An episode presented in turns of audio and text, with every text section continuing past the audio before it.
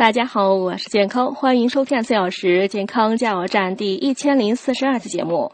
今天讲使用花露水的注意事项上集。第一，蚊虫叮咬后不要用。花露水含有可使蚊虫丧失对人体叮咬意识的伊莫林，因此具有防蚊虫叮咬的作用。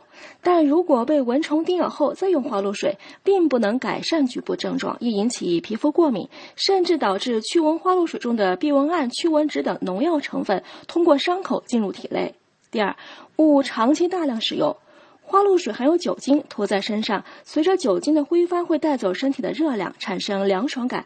但长期大量使用会导致体表排汗不畅，体内热量难以散出，易引发中暑。第四，别把花露水涂在嘴唇、眼睛、外阴周围这些娇嫩的皮肤上，否则易引发皮炎。第五，花露水中的冰片麝香可导致孕妇流产，因此孕妇禁用。